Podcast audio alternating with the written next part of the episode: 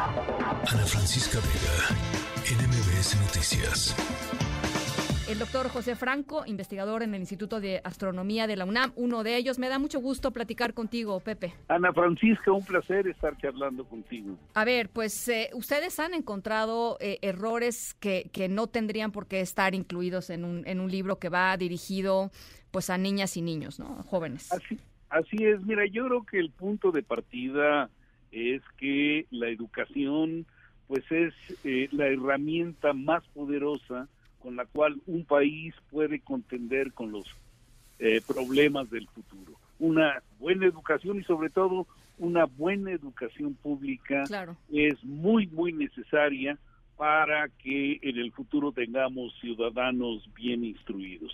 Y en ese sentido, pues lo que nos mueve es que cualquiera que sea el esquema que se plantee para la educación, este debe de contener libros que sean eh, con una información adecuada, correcta y bien estructurada.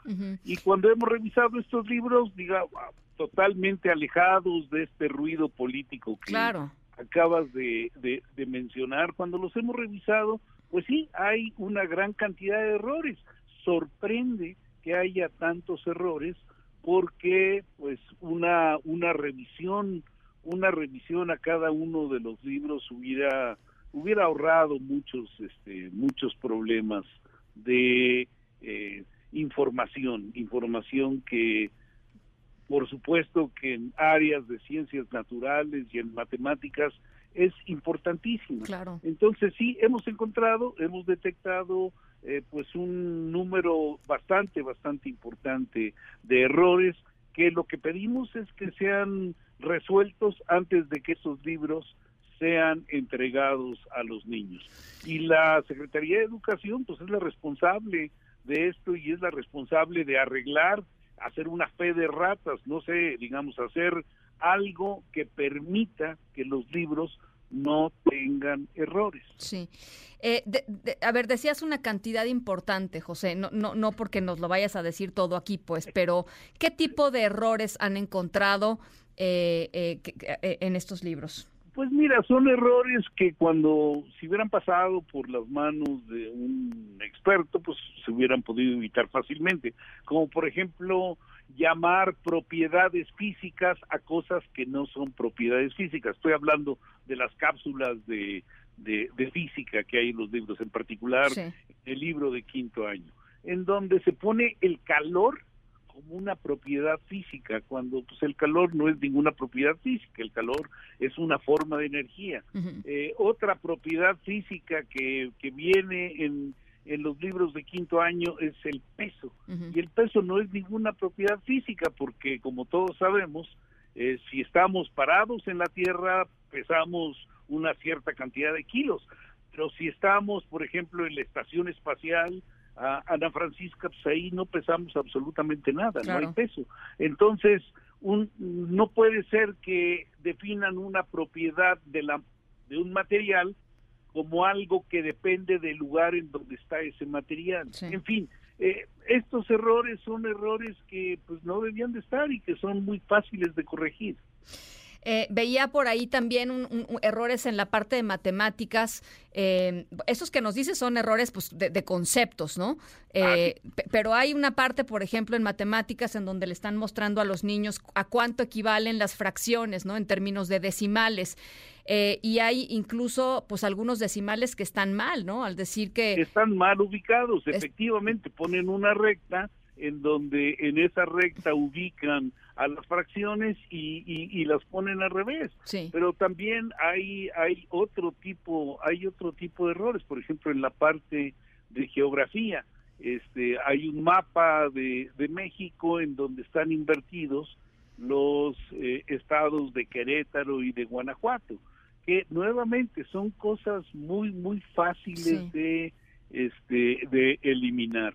Y quizá la parte que, bueno, de entrada, la parte que más preocupó a, los académicos, a la gente que está eh, eh, en las universidades, es que hayan quitado en el nuevo plan de estudios los libros de matemáticas, de ciencias naturales, de historia y de lenguaje, porque estos, eh, estos libros que existían para los ciclos anteriores eh, eran libros que tenían en extensión y en profundidad muchísimo más de lo que se abarca en los libros actuales.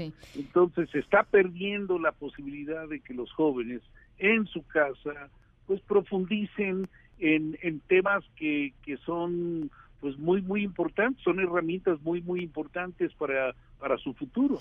Y bueno, este te, voy a decir una cosa, eh, Pepe, eh, para aquellos estudiantes que, que, tengan desafíos, por ejemplo, en el área de matemáticas, si de pronto ven que, que lo que ellos están viendo no les cuadra con lo que les explicaron y no se atreven a preguntar, pues ahí se quedaron atorados en quebrados. O sea, eh, la verdad, porque...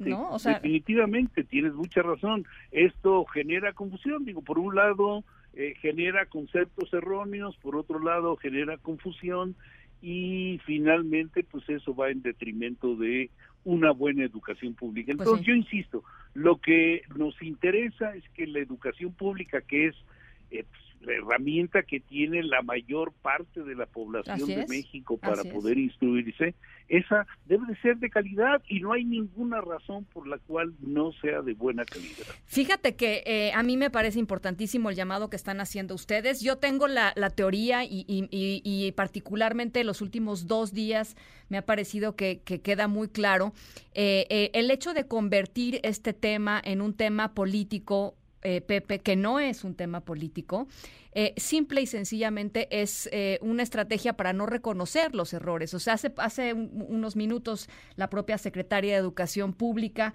eh, pone un, mensaje en su cuenta de tweet, eh, en su cuenta de Twitter diciendo que los nuevos libros de texto están bien hechos, que siguieron todo un procedimiento, que fueron realizados por miles de maestras, maestros y especialistas con alto nivel académico que responden a la nueva realidad y que el propósito es fortalecer la escuela pública y una educación humanista y científica. Eh, hashtag libros que transforman.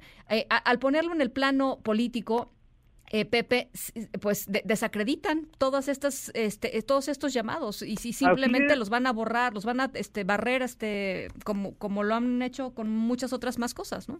Así es, y todos salimos perdiendo. Pues sí. Ah, perdón, pues sí. digo, yo no puedo estar de acuerdo con, eh, digamos, estoy de acuerdo con lo que debe de ser la educación, pero no estoy de acuerdo con un manejo político de todos estos problemas. Se están señalando errores, errores importantes que deben de ser corregidos y estos eh, estos señalamientos no tienen nada que ver con cualquier eh, eh, pues jetreo, lucha ruda que pueda haber entre diferentes facciones este, políticas en nuestro país.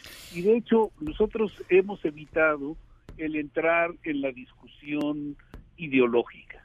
Eh, hay un, digamos, hay, este, pues hay muchas ideas que están sobre la mesa y hay grupos, por ejemplo, que están planteando esto como, como si fuera un, un espacio en donde se quiere forzar una ideología, lo cual, pues mira, eh, toda educación tiene una ideología atrás y es imposible que no haya una ideología. Entonces, bueno, esa parte, por supuesto que deseamos que esa ideología sea eh, lo menos polarizante posible, pero pues la ideología siempre va a estar y en esa parte nos preocupa bastante menos que el contenido factual, ¿no? Sí, sí, sí. Así es. los temas factuales, ¿no? Así es. Bueno, pues, pues, pues estamos en ello. Eh, Pepe, gracias por platicar con nosotros, gracias por eh, adelantar tu punto de vista y, y pues seguimos, seguimos en esto.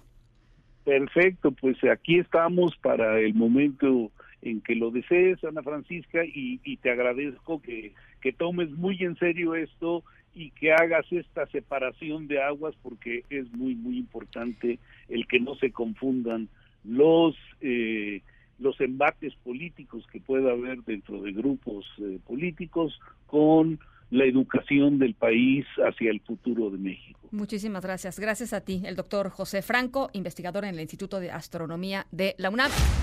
Ana Francisca Vega, en MBS Noticias.